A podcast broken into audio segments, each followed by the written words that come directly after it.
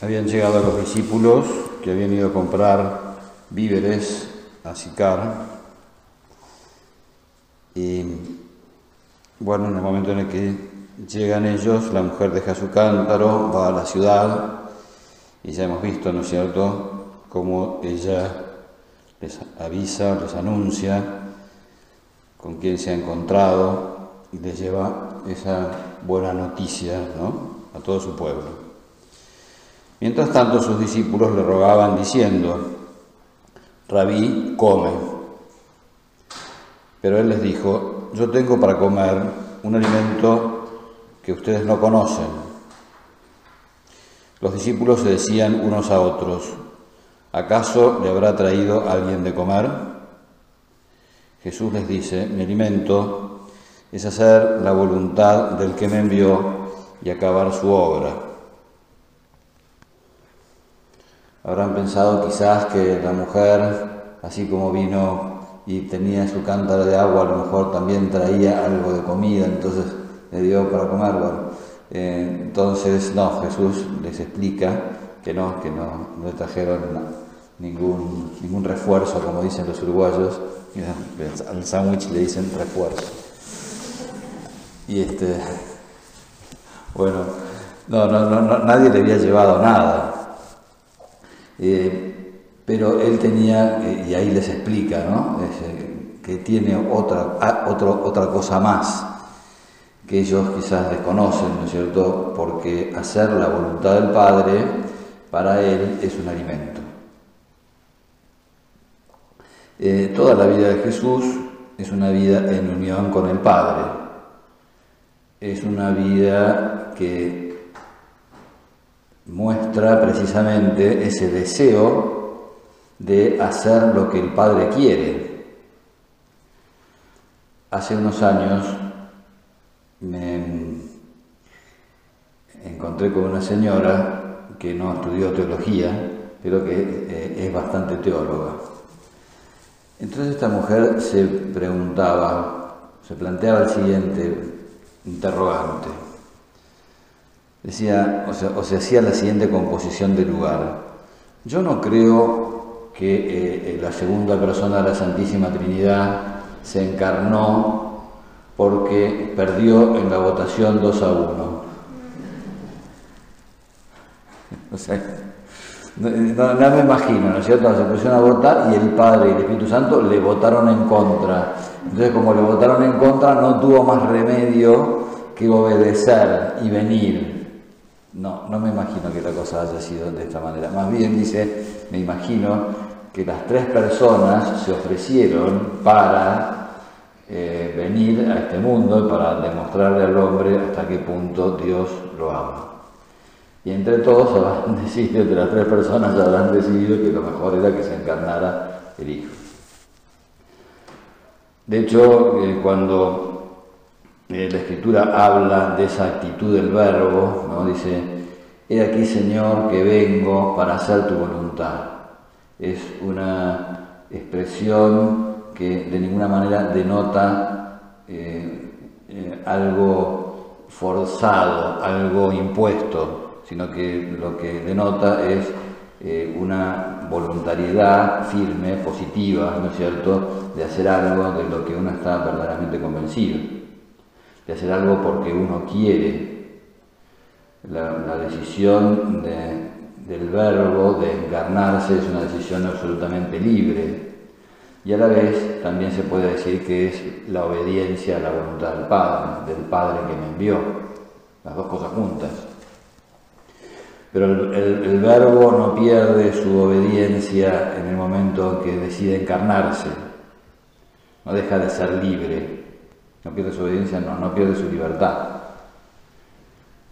Eh, qué importante que es esto, ¿no? Porque em, eh, la verdad es que no, cuando nosotros mm, la obediencia la separamos de la libertad, en realidad eh, no es una obediencia cristiana.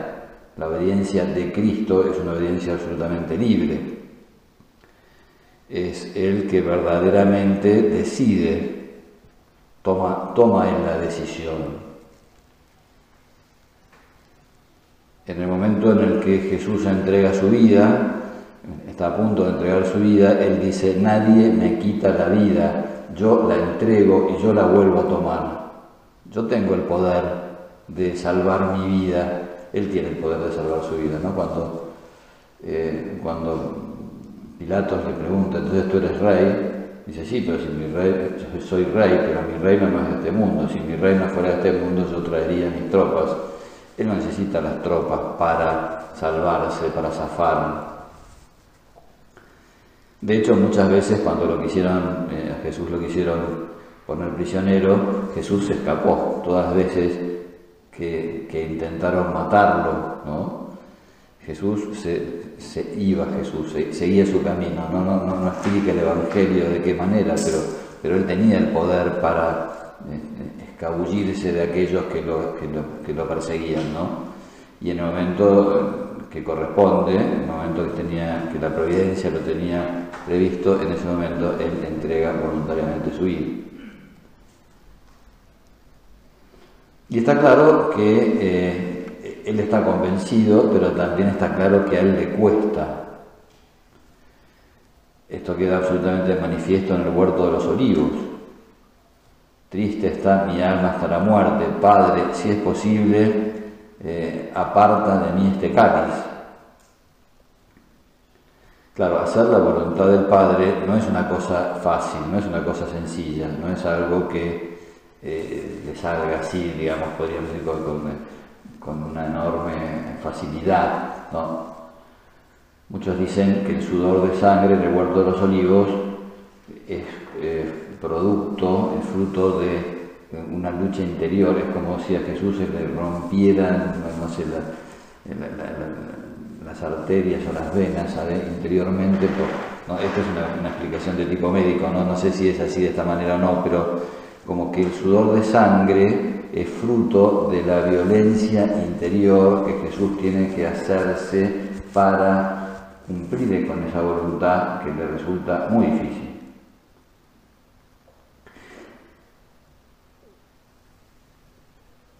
Y está claro, ¿no es cierto?, eh, esa frase que dice Jesús, si es posible aparta de mí este cáliz, pero no se haga mi voluntad sino la tuya.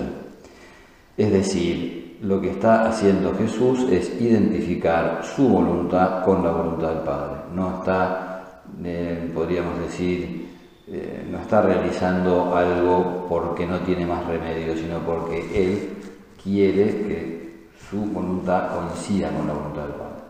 El cáliz que me ha dado mi padre no lo habré de beber, dice. A los, a los discípulos en, la última cena les dice, ansiosamente he esperado beber con vosotros este cáliz. De alguna manera se puede entender, se puede entender de dos maneras, podemos decir, ansiosamente he querido celebrar con ustedes esta Pascua, ¿no? y ansiosamente esperado este día en el que tenía que, en el que iba yo a entregar mi vida voluntariamente. Eh, qué importante que es eh, mirar esa voluntad de Jesús que quiere alimentarse de la voluntad del Padre, porque a veces eh, la obediencia del cristiano es contemplada de otra manera. Eh, me acuerdo un diálogo que tuve una vez con una señora, en ese momento todavía no se había casado. Eh, teníamos un muy buen diálogo hasta que eh, yo le cité unas palabras de San Pablo que dice, mujeres, obedeced a vuestros maridos. en ese momento se, acabó la, la sintonía porque inmediatamente dijo, San Pablo es un machista, dijo. Bueno, entonces esta reacción no fue pura y exclusiva de esta chica, ¿no es cierto? O sea, creo que en el, oído y en el corazón del 80% del 90% de las mujeres debe suceder algo por el estilo, ¿no? Claro, la, obediencia cristiana no tiene nada que ver con el sometimiento.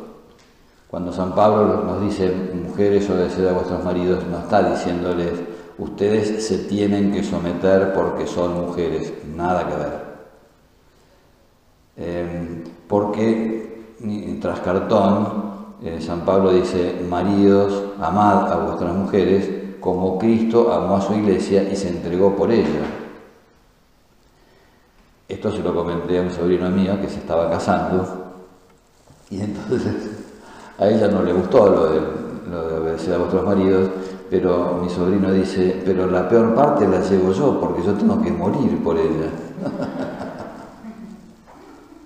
Este es el motivo, esta es, podríamos decir, la razón de ser de la obediencia. Cuando se desvincula la obediencia del amor, se arman, o cuando se desvincula la obediencia de la libertad, las dos, las dos circunstancias, se arma un bodrio tremendo, es decir, se desvirtúa la virtud. Se desvirtúa la virtud. Recién ahora me caigo en la cuenta de la relación entre un término y otro. La virtud deja de ser virtud o no alcanza a ser virtud. Fíjense, me encontré hace un tiempo con un texto de San Basilio que dice lo siguiente. Hay tres modos diferentes de obedecer. Separándonos del mal por temor al castigo, y entonces nos colocamos en una actitud servil. O sea, la de la persona que eh, eh, sí lo, está amenazando un castigo, entonces no tiene más remedio que obedecer, ¿no? O para alcanzar el premio ofrecido, y en este caso nos asemejamos a los mercenarios o a los chupamedias u olfas, ¿se acuerdan? Olfachones. en mi época era un término que se utilizaba mucho, ahora ya no sé cuál es el que se utiliza, ¿no? Pero en eh, verdad que es una figura realmente que da mucha, eh, es como que repele, ¿no? La, del que está ahí este, buscando, ¿no? Eh, convencer a la autoridad de que él es. Hay una canción de Copani que es muy divertida que se llama Sí, jefe. Le traigo el maletín, le beso el calcetín, sí, jefe. a todo lo que quiera hacer. Es, muy divertido, a mí me divierte. Bueno, entonces, em, cuando eh, se obedece para alcanzar el premio ofrecido, nos, asemejamos a los mercenarios, a los que, em, los que buscan sus propios beneficios. Y la tercera manera de obedecer es por amor al bien y por afecto a aquel que nos manda. Y entonces imitamos la conducta de los buenos hijos. Esta es la virtud cristiana. Esta es, por ejemplo, la actitud de la Virgen, ¿no? Cuando, cuando el ángel le anuncia, ¿no es cierto?, que ha sido elegida por Dios para ser su madre. Entonces, ¿qué es lo que hace ella? Y ella lo que hace es eh, ponerse a disposición. He aquí la esclava del Señor. Eh, Raimundo Lulio, que es un escritor del, siglo como dice de un siglo, puede ser del 12, del 13, es un escritor de menorquí. ¿no? Entonces, eh, él en, uno de sus libros hay un diálogo entre dos personas que una, le pregunta a la otra, ¿tú sabes lo que es el amor? Y entonces le dice, el amor es lo que hace eh, ser libre al esclavo y lo que hace esclavo al que es libre. Está bueno eso, ¿no? Es, decir, la persona que eh, es esclava y que a lo mejor le están forzando a hacer algo, puede mantener su libertad en la medida en que en su interior haya amor. Es decir, te pueden forzar a hacer algo, pero bueno, si vos esas cosas las haces por amor, entonces esa esclavitud se transforma en libertad interior. Y, por otra parte, la persona que es libre es la persona que eh, se hace esclava precisamente por amor. He aquí la esclava del Señor, hágase en mí según tu palabra.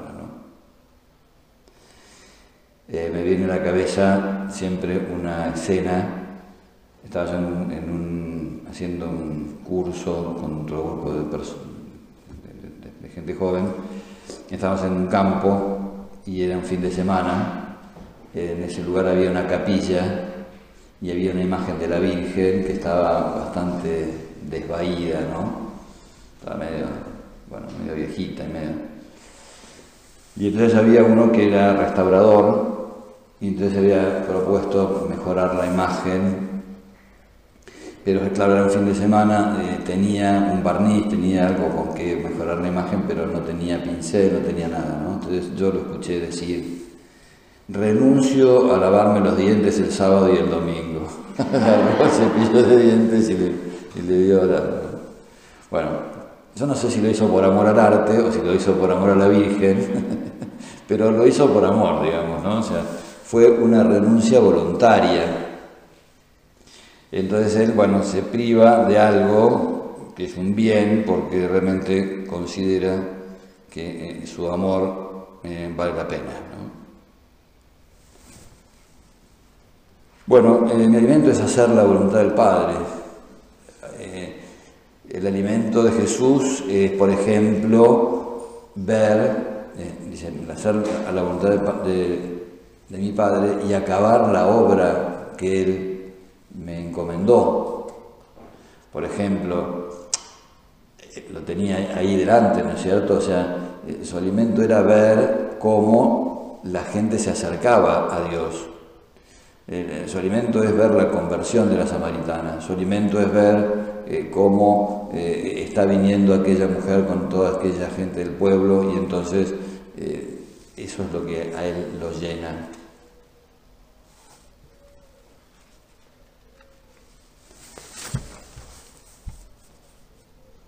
Es cierto que a veces nos cuesta un poco más obedecer a la gente de carne y hueso, porque, claro, si nosotros lo tuviéramos acá a Jesús y Él fuera el que nos dice, hace tal cosa o hace tal otra, y entonces quizás nos resultaría un poco más fácil, ¿no? Em, bueno, de todos modos hay gente que estuvo cerca de Jesús y no, no aprendió eso, ¿no? O si se aparece un ángel, a la Virgen se le apareció el ángel, la Virgen eh, estuvo a la altura de las circunstancias y la superó, digamos, ¿no? Pero, por ejemplo, Zacarías también se le apareció un ángel y el tipo no, no, no, creyó, o sea, no, le pareció importante. Y a nosotros también nos puede pasar, sobre todo porque, bueno, no tenemos tampoco esas facilidades. A veces las personas que nos dan indicaciones son, o habitualmente la gente que nos da indicaciones es gente de carne y hueso, ¿no? Y entonces no es que nosotros estamos, eh, eh, necesariamente tenemos que hacer lo que nos dicen, ¿no? porque a veces eso, la obediencia, la, gente, algunos lo, toman como eso, ¿no? Si me lo dijeron, lo tengo que hacer. Para, un momentito. Una vez oí decir, claro, nosotros hemos entregado la libertad, nosotros hemos renunciado a nuestra libertad por amor a Dios. Está mal eso. Nosotros no hemos renunciado, nadie no se puede renunciar a la libertad. Como no se puede renunciar a querer ser feliz, no se puede renunciar. Nosotros podemos eh, poner nuestra libertad al servicio de, eso es otra cosa distinta, pero no no podemos dejar de ser libres. Em, la persona que se casa no es una persona que perdió la libertad, quizás perdió la independencia, es otra cosa distinta. es otra cosa distinta. O sea, sí, uno sigue siendo, es dependiente, ¿no es cierto? Pero es libremente dependiente. La persona que, se casa no perdió su libertad, utilizó su libertad, está utilizando su libertad, está ofreciendo, está poniendo su libertad a disposición de, no renuncia a ser libre.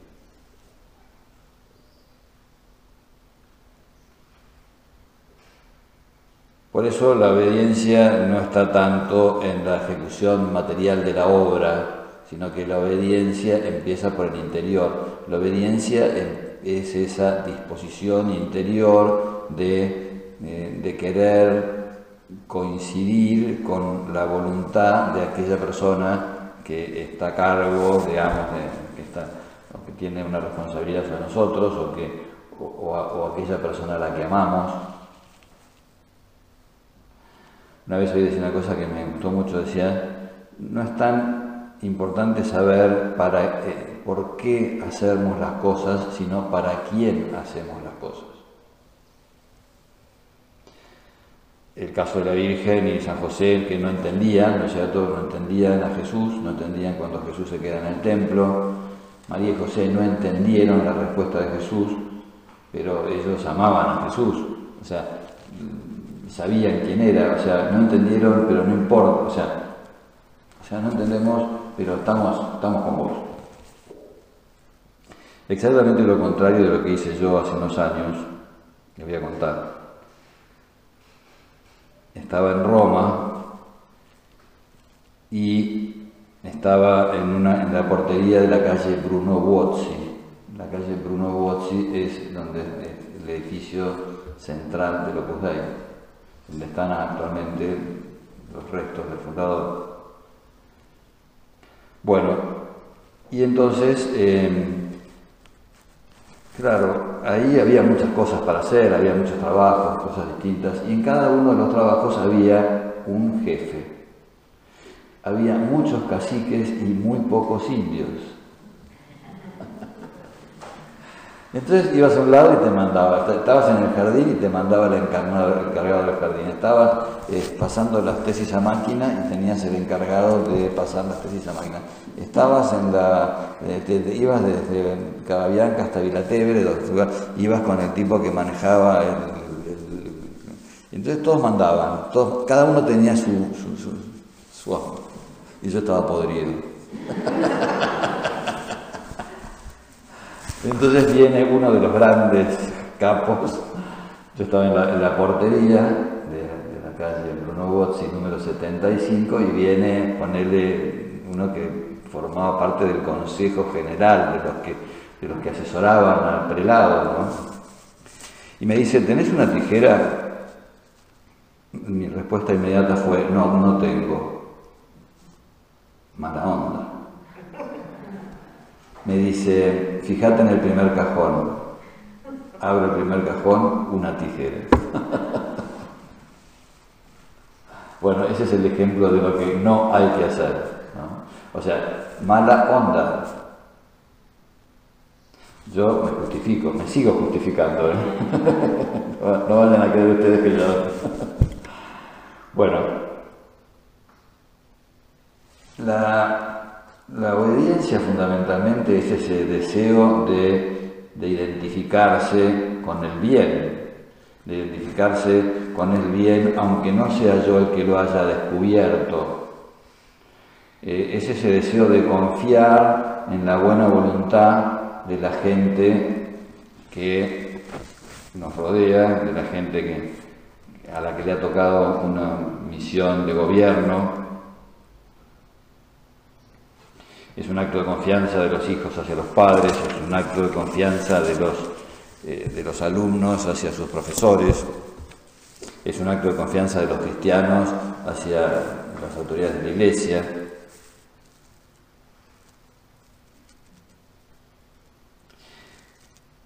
Y además, eh, cuando, eh, cuando, cuando actuamos de esta manera, cuando tenemos fe, cuando confiamos, eh, también muchas veces vamos a ver los frutos.